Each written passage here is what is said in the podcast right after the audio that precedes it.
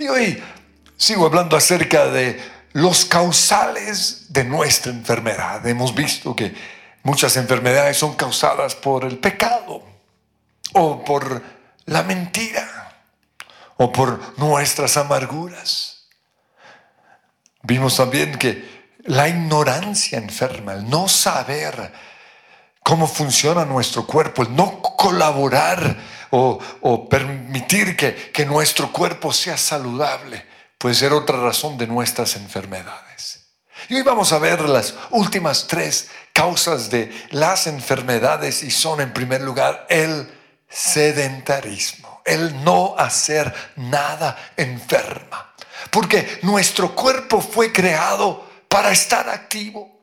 El Señor nos mandó, lo primero que nos mandó fue ir y gobernar sobre la tierra, cultivarla, producir comida, salir a pescar, cazar animales, construir viviendas y pozos de agua. Nuestro cuerpo fue diseñado por Dios para correr, para saltar, para trabajar, para nadar, subir y bajar. Dios dijo, o, David le dijo al Señor en el Salmo 139, 14, gracias, oh Dios, por hacerme tan maravillosamente complejo. Pero tristemente muchos no entendieron que si este cuervo no se usa para el propósito por el cual fue diseñado, se va a atrofiar. Y una de las razones por las cuales hoy muchos están enfermos es por su inactividad. Y estamos viviendo en un tiempo en donde la gente no hace nada, están sentados en sus escritorios, sentados en sus carros o sentados en el transmilenio, sentados viendo televisión. No hay actividad física. El sedentarismo enferma. Proverbios 21, 25 dice, por mucho que desee, por mucho que sueñe el perezoso, acabará en la ruina. ¿Por qué? Porque sus manos se niegan a trabajar. Sedentarismo. En 1 Corintios 6, 19, el Señor nos da un mandato. Él dice, ¿acaso no saben? Que su cuerpo es templo del Espíritu Santo, quien está en ustedes y al que han recibido de parte de Dios.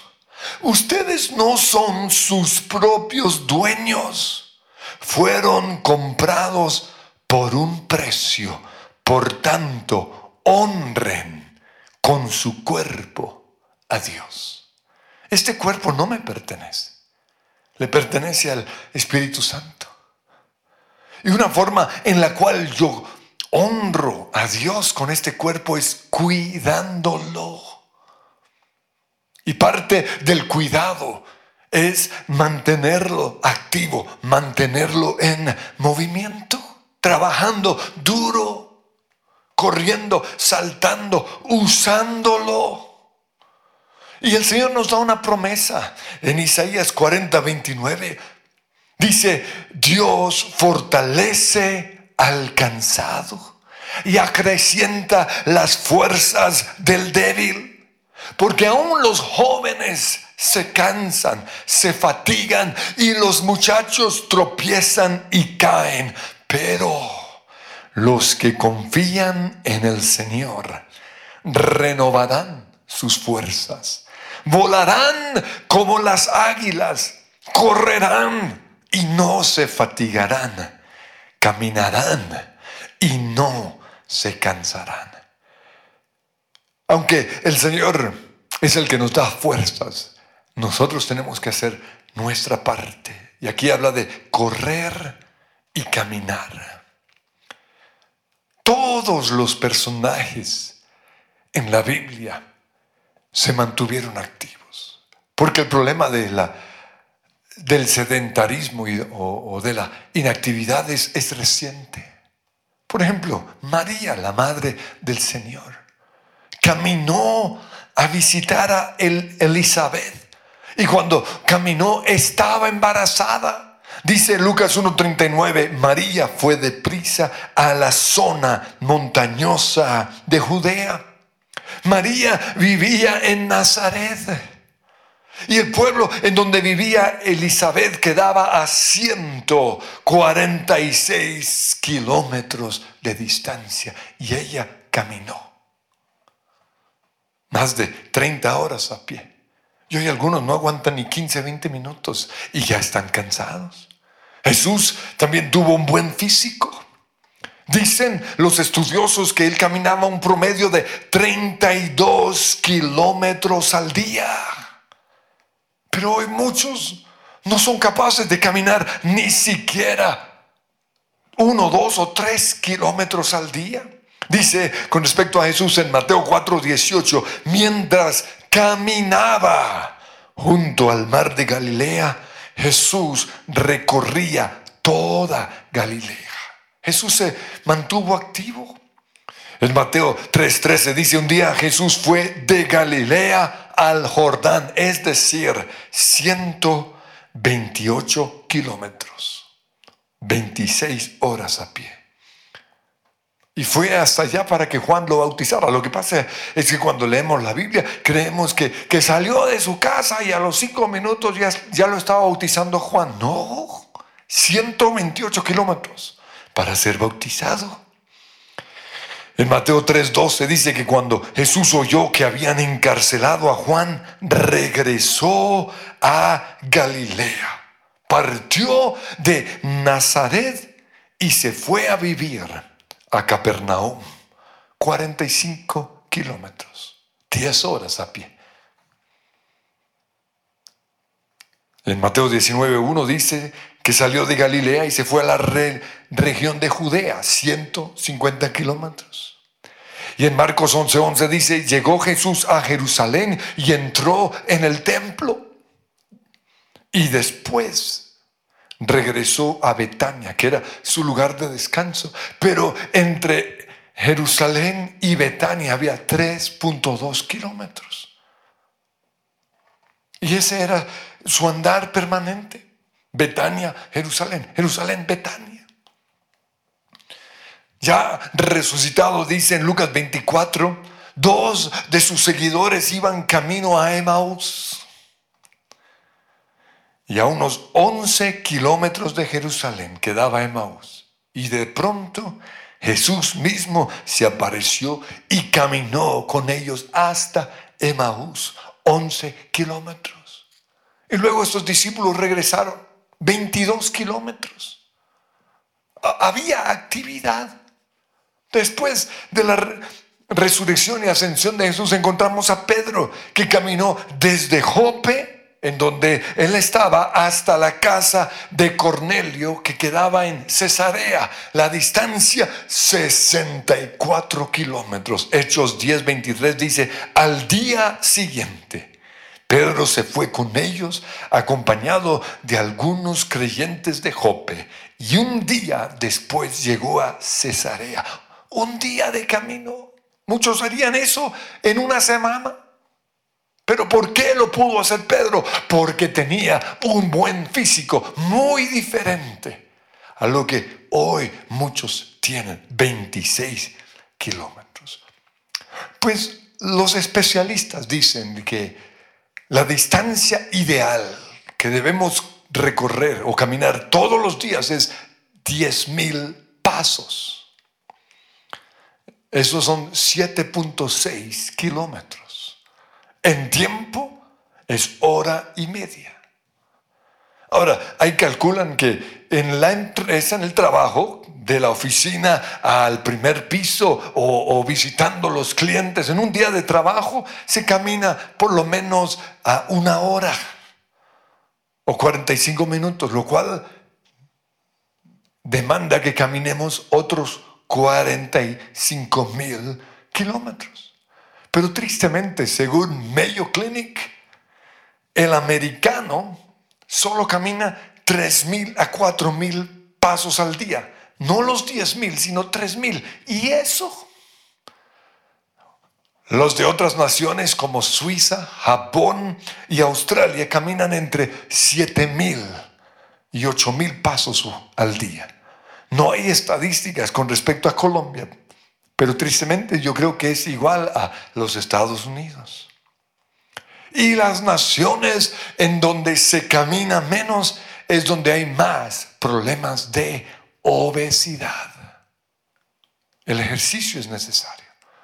Pregunto, ¿cuántos salieron a caminar cuando nuestro presidente autorizó que podíamos salir a hacer ejercicio todos los días de 6 a 10 de la mañana? Porque si no salieron, la raíz o la causa de su enfermedad puede ser la inactividad. No están haciendo suficiente ejercicio. Tan pronto salió ese decreto, yo estaba afuera. ¿Por qué? Porque yo quiero honrar a Dios con este cuerpo. Yo no tengo derecho de orar por sanidad si yo no hago mi parte. Recuerdo que cuando comenzó esta cuarentena, en un chat que tenemos con los líderes de ministerios, todos estaban recomendando los diferentes lugares o domicilios a donde podían pedir que trajeran su almuerzo, su, su mercado y de todo, y estaban felices. Y yo dije, ¿por qué más bien no caminan al supermercado? Y a partir de ese momento nadie dijo nada más. ¿Por qué? Porque yo creo que el Señor les habló. Si, tenemos la libertad de ir al supermercado, debemos ir. ¿Por qué? Porque este cuerpo lo necesita. Y si no lo va a hacer, si usted se va a meter a su máquina, hora y treinta es lo necesario para diez mil pasos.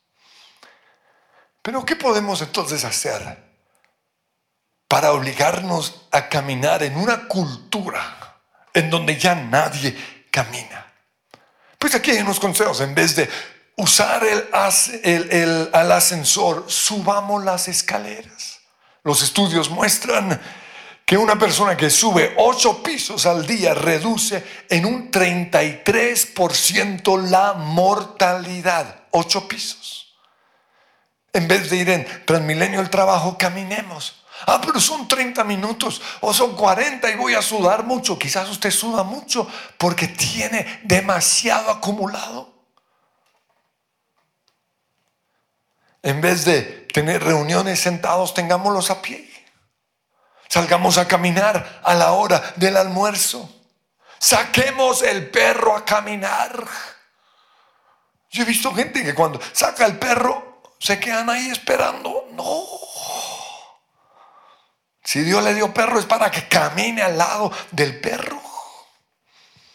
Si llegamos temprano a una cita, en vez de sentarnos a hacer nada, caminemos. O en el aeropuerto. Uno tiene que esperar a veces dos horas. Una de las primeras cosas que yo hago en, eh, en un aeropuerto es visitar todas las tiendas. ¿Por qué? Porque yo quiero cuidar este cuerpo que es templo del Espíritu Santo y quiero honrar a Dios con mi cuerpo. En Juan capítulo 5 encontramos el caso de un inválido. Llevaba 38 años tirado en el suelo junto al pozo de Bethesda. Y siempre que Jesús hacía un milagro, él oraba por el enfermo, le imponía las manos, le hablaba al lugar de la enfermedad o reprendía el demonio. Pero en este caso, Jesús le dijo a este paralítico, al inválido, levántate, ponte en pie, recoge tu camilla y anda. Cuatro mandatos que me muestran a mí que la raíz de la enfermedad de este hombre era su inactividad. Y hoy muchos están enfermos por lo mismo. Y el Señor les dice, levántate, ponte en pie, recoge tu camilla, haz la cama por lo menos, lava la losa, lava la ropa, haz algo inútil. La mejor manera de vencer la fatiga no es dormir, es hacer ejercicio. Y ese es mi secreto para aguantar ocho reuniones, un fin de semana. Cada vez que aumentábamos En la otra reunión yo hacía más ejercicio. No es dormir más, es todo lo contrario. Hacer más ejercicio. Pero la otra, el otro causal de enfermedad es todo lo contrario. Y es el no descansar. También enferma. Porque los estudiosos han mostrado que necesitamos de 7 a 8 horas de descanso todos los días.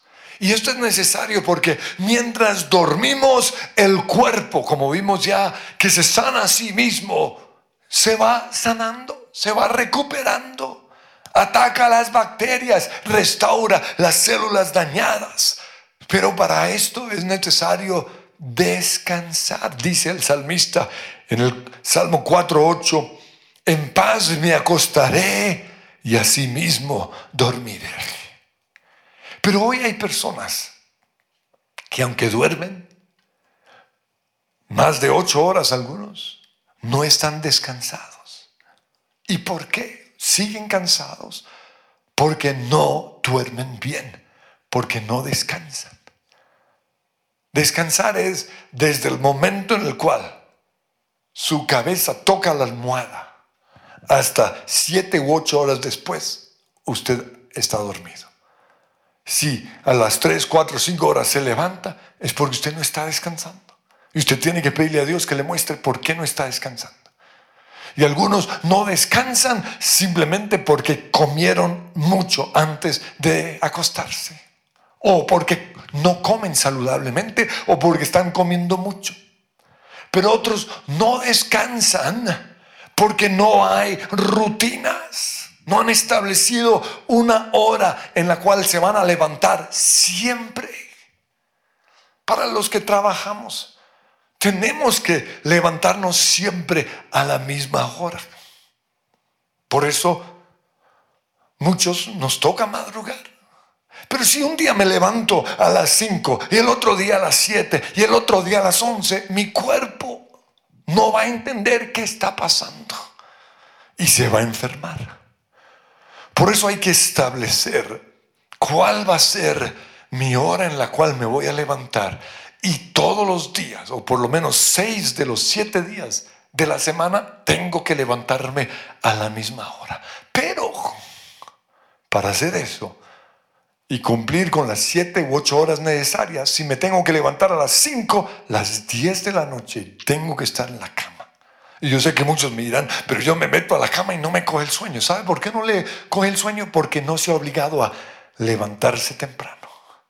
Si usted durante una semana o dos cumple con la disciplina de siempre levantarse a la misma hora, su cuerpo a las diez de la noche va a quedar querer dormir siempre. La enfermedad de los famosos, ¿cuál es? Insomnio. ¿Y por qué sufren de esto? Porque no tienen el hábito de acostarse y de levantarse a la misma hora. La última, el último causal de enfermedad es no tener obras. Y es el nombre del mensaje hoy, la fe sin obras enferma. En Santiago capítulo 2, versículo 17 dice, la fe por sí sola, si no tiene obras, está muerta. Nuestra fe tiene que ser mostrada por medio de nuestras acciones. Y por acciones me refiero en primer lugar obedecer lo que Dios dice en su palabra. Y es todo lo que hemos visto en esta serie dejar de pecar, perdonar, renovar mi mente, atar al diablo. Pero en segundo lugar, otra obra que tengo que hacer es tomar autoridad en el nombre de Jesús sobre mi cuerpo y ordenarle que sea sano. En Mateo capítulo 8, versículo 8, vemos al centurión que le pidió a Jesús que eh, orara por por su siervo. Y Jesús iba a ir a la casa a orar, pero el centurión le dijo, no, no es necesario. Solo di la palabra porque yo también soy un hombre bajo autoridad. Y por yo estar bajo autoridad, cuando yo le digo a cualquier otro soldado, haz esto, me obedece. Y cuando Jesús oyó eso, dijo, no he visto tanta fe como este hombre en toda, toda la nación. Y eso es lo que el Señor quiere que hagamos. Nosotros tenemos autoridad sobre el cáncer sobre nuestro cuerpo, sobre las rodillas, sobre nuestros problemas en el estómago, porque estamos bajo autoridad. Y por estar bajo autoridad, nuestra obra de fe debe ser lo que proclamamos. La oración de fe sanar al enfermo.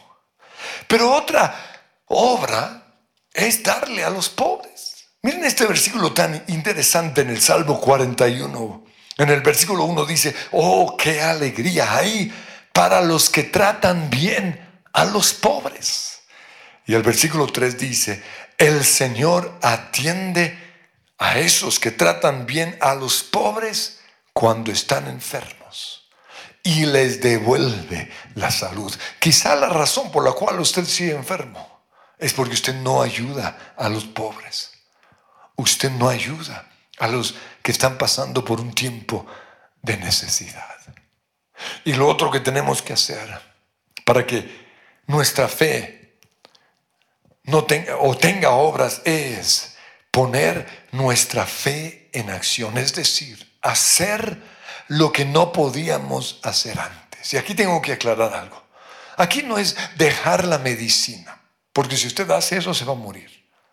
Usted tiene que tomar su medicina hasta que el médico le diga que no lo tiene que hacer. No. la fe en acción es creer que ya estamos sanos, aunque no nos veamos sanos. Es visualizar mi milagro en la dimensión espiritual, aunque en la natural no se ve es confesar sanidad, aunque me duele, aunque me duela todo el cuerpo. Y es poco a poco hacer lo que yo no podía hacer antes. Y quiero ilustrar este punto con un testimonio que a mí me ha bendecido toda mi vida. Cada vez que necesito algo de fe, yo vuelvo a este testimonio. Y le pido al Señor que, que me ministre a través de él. Porque es la historia de Kenneth Hagen, el gran maestro de la fe. Él nació en un hogar muy humilde y nació siendo un bebé prematuro, muy chiquito. Y cuando nació no había señales de vida. Por eso el médico lo dejó ahí tirado y fue a atender a su mamá. Pero la abuelita percibió algo de, vida en su nieto, por eso lo tomó, lo vistió y le preguntó al doctor, ¿qué hago? Y el doctor lo miró y dijo, no, eso no va a durar mucho. Él hay un poquito de leche, pero va a morir muy pronto. Su corazón estaba totalmente deforme. Por eso no pudo ni correr ni jugar como los otros niños. Y cuando tenía 15 años estaba tan enfermo que por eso quedó tendido en su cama. Y estando allí, él tuvo en una visión una experiencia con el mismo infierno. Y a través de esa experiencia recibió a Jesús como su Señor y Salvador. Y a partir de ese momento se fue recuperando poco a poco. Y su mamá le llevaba, o su abuelita le llevaba una Biblia todos los días para que lo leyera. Y su abuelita se lo sostenía abierto mientras él lo leía. Y un día leyó este versículo en Marcos 11, 24, donde Jesús dice, por eso les digo, crean que ya han recibido todo lo que estén pidiendo en oración y lo obtendrán. Y este versículo en la King James en inglés dice, todo lo que deseen. Cuando oren, crean que ya lo han recibido y lo obtendrán. Y obviamente su deseo era ser sano. ¿Cuál es su deseo? Porque dice allí, todo lo que deseen cuando oren. Para Kenneth Hagen este versículo fue como una luz de esperanza en medio de su oscuridad. Pero como siempre, el enemigo llegó a apagarle la luz. Y le puso este pensamiento. Eso tiene que ver con los deseos espirituales. Dios no desea su sanidad. Y muchas veces oímos eso. Dios no quiere que usted sea próspero. Dios no quiere que usted sea sano. Y esa es una mentira del enemigo. Y por eso, una vez más, su luz se apagó porque le creyó al enemigo. Pero decidió consultarle a un pastor. Y por eso pidieron que el pastor de la casa fuera a visitarlo y pasaron los días. Nunca llegó. Luego le pidieron a otro pastor y tampoco. Finalmente el pastor de, la tía un día llegó a su casa y cuando él oyó, se llenó de gozo al pensar que por fin podría preguntar qué significaba ese versículo. Porque si ese versículo significaba lo que él creía, sería sano. Pero cuando el doctor entró en su cuarto. Kenneth trató de hacerle la pregunta. Trató de pedirle que leyera Marcos 11:24, pero nada salió de su boca. Por eso ese pastor pensó que, que no hablaba, que no podía hablar. Y le tomó su mano y le dio unos golpecitos y le dijo, pronto todo habrá terminado. Y salió del cuarto ni siquiera oró por el enfermo. Salió del cuarto reunió toda la familia y comenzó a orar por ellos. Y Kenneth Hagan oía esta oración. Padre Celestial, te pido que prepares estos corazones para la hora de oscuridad que se avecina. Imagínense esa oración. Porque esa oración apagó la poca fe que había en su familia o en su mamá. Cuando ya pastor se fue, la abuelita entró al cuarto y le dijo, oye, mi hijo, ¿está bien si este pastor eh, oficia tu entierro? Porque ningún otro vino a visitarte. Y luego le preguntó, ¿qué canciones quieres? Y aunque el sol brillaba afuera, adentro en su cuarto lo único que había era oscuridad. Lo único que faltó fue que midieran su cuerpo para hacerle ya el, el ataúd. Y esta experiencia lo afectó tanto que durante 30 días permaneció paralizado había perdido toda esperanza y lo único que quería era morir. Pero siempre que leía la Biblia volvía a leer Marcos 11:24. Todo lo que deseen cuando oren, crean que ya lo han recibido y lo tendrán. Y un día se llenó de valor y le dijo al Señor, lo que yo quiero es ser sano. Voy a apropiarme de tu palabra y voy a creer que lo que tú dices es cierto. Y si no es, y si es así, saldré de esta cama. Pero si no es así, lo que dice la Biblia no es verdad y voy a tener que botar este libro a la basura. Ese fue su oración. Él estaba decidido a salir de esa cama. El único problema es que no sabía cómo activar su fe. Y este es precisamente mi punto, mi último punto. Fe en acciones. ¿Cómo activar la fe? Y aunque ya había recuperado el movimiento en sus manos, cuando tocaba eh, sus piernas, lo único que sentía era el hueso. Por eso pensó que no se estaba sanando y le dijo a Dios, yo pensé que me sanarías. Pero nuestra fe no puede estar puesta sobre lo que sentimos o lo que vemos. Nuestra fe tiene que estar puesta en lo que Dios dice en su palabra. En esos días la familia tuvo que mudarse y contrataron a ambulancia para que lo llevaran a, a la nueva casa. Y estando en la abundancia, uno de los señores ahí dijo, me enteré que ya llevas más de un año en la cama.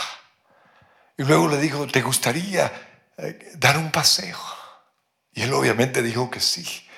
Lo llevaron por todos los barrios residenciales y él lo disfrutó. Pero luego lo llevaron a la plazoleta principal del pueblo. Y allí él vio la droguería, el supermercado y vio la tienda de Penny.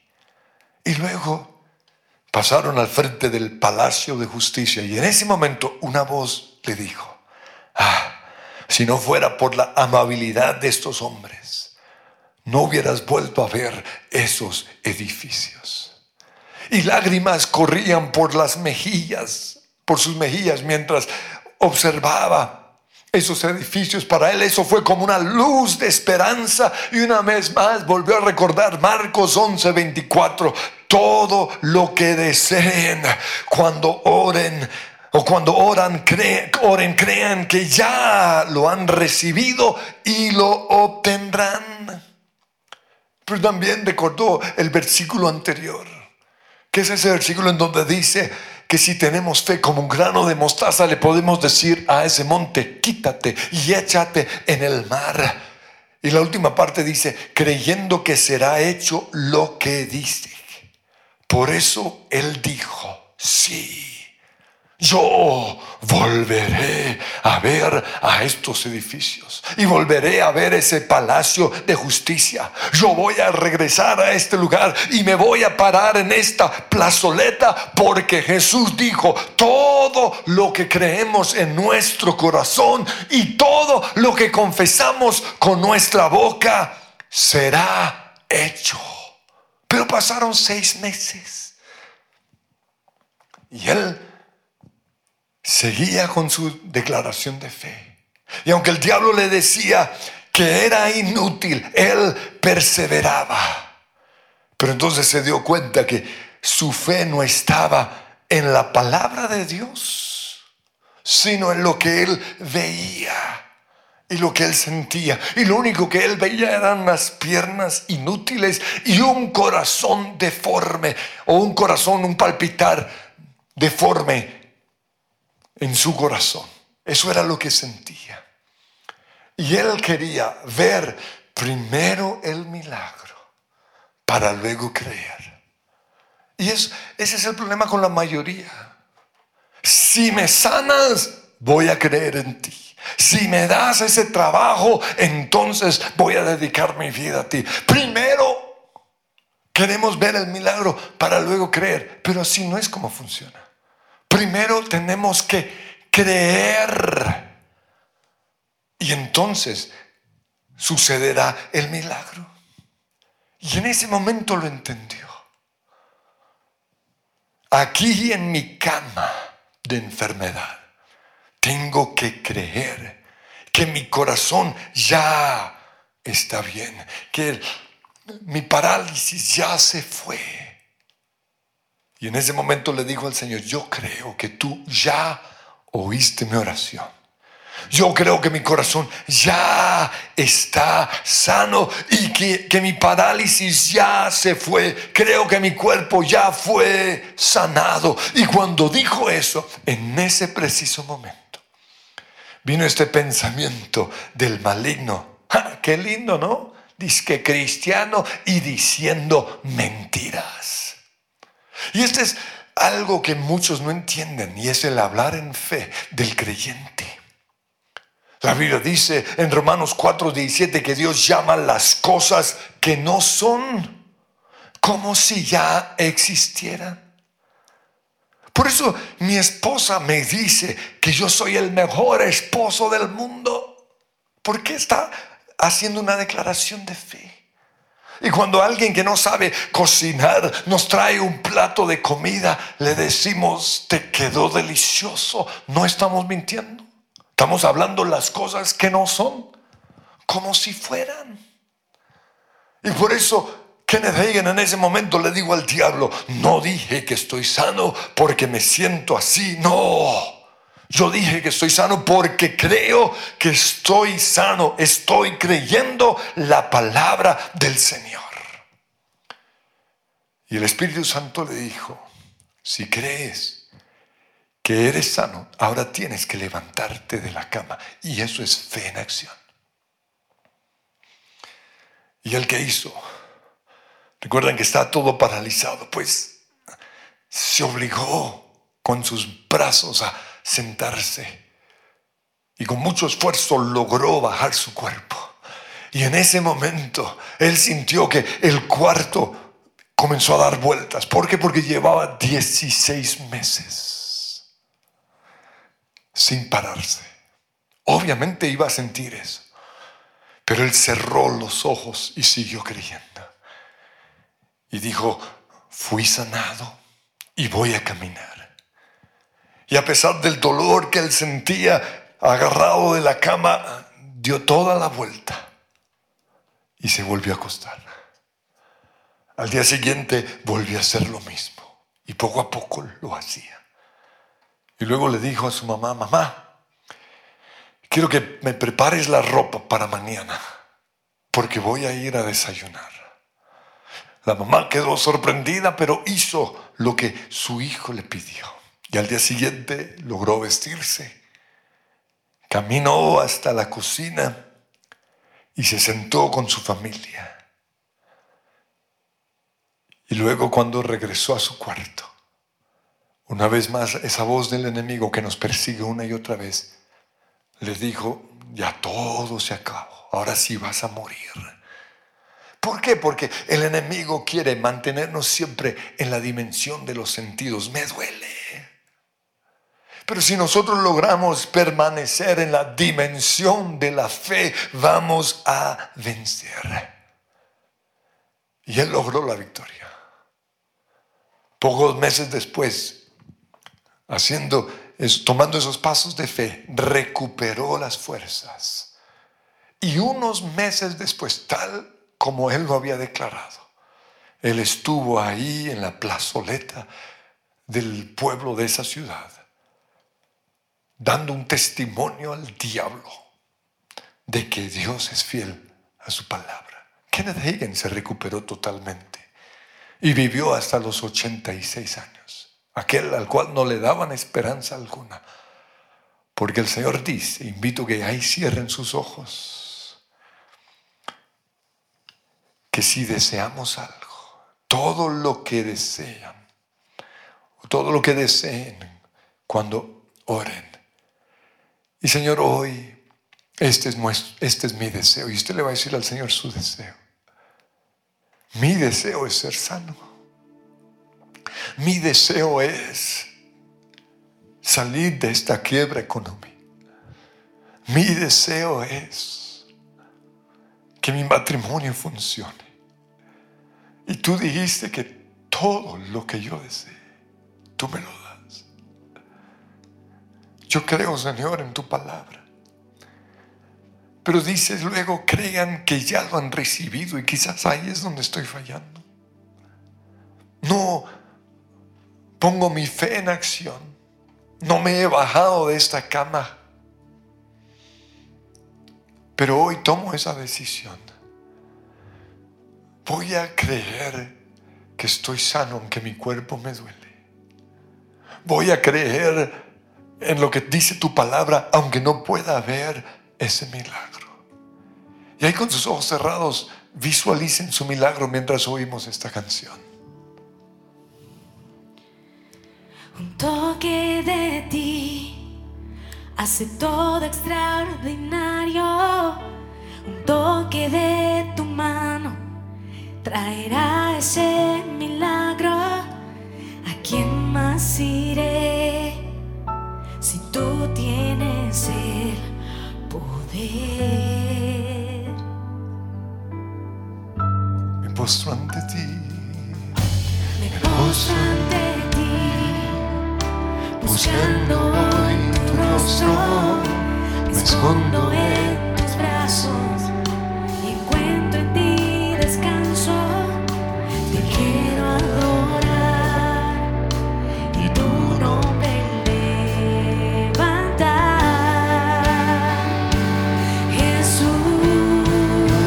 Jesús,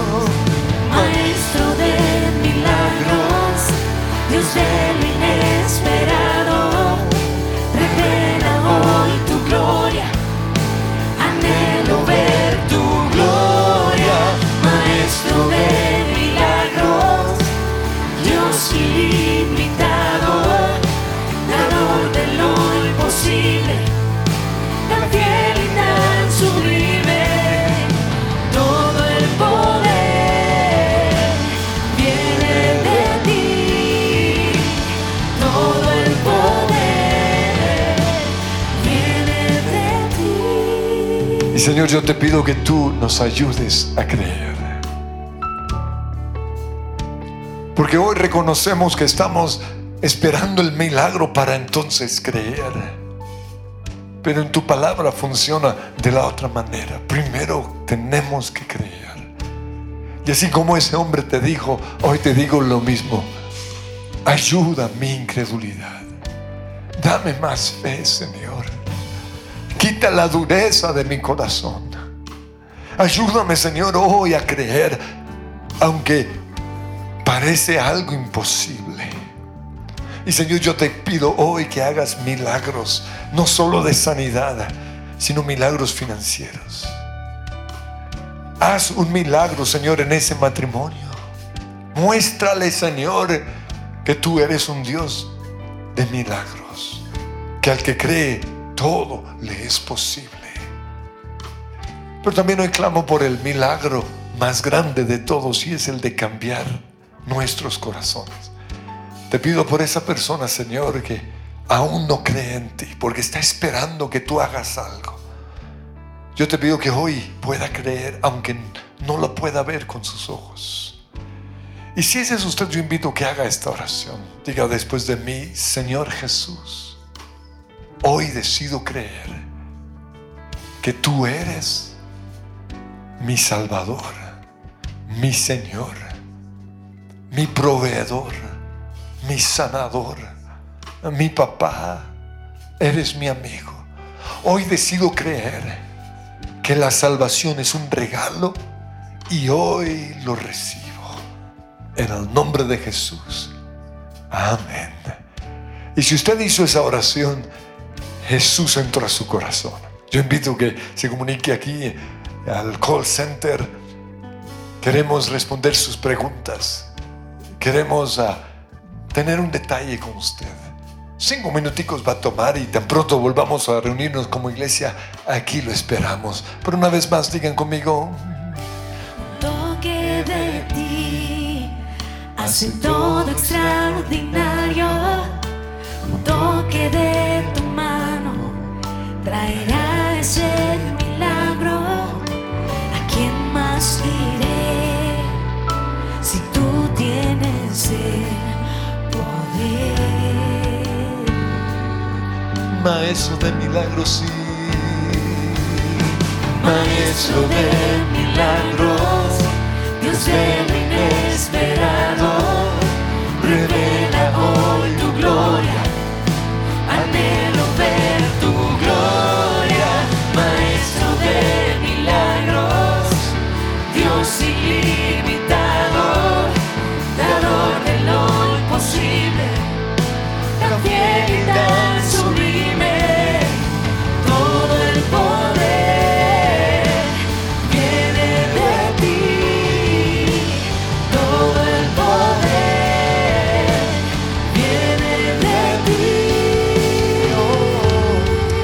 Señor los bendice.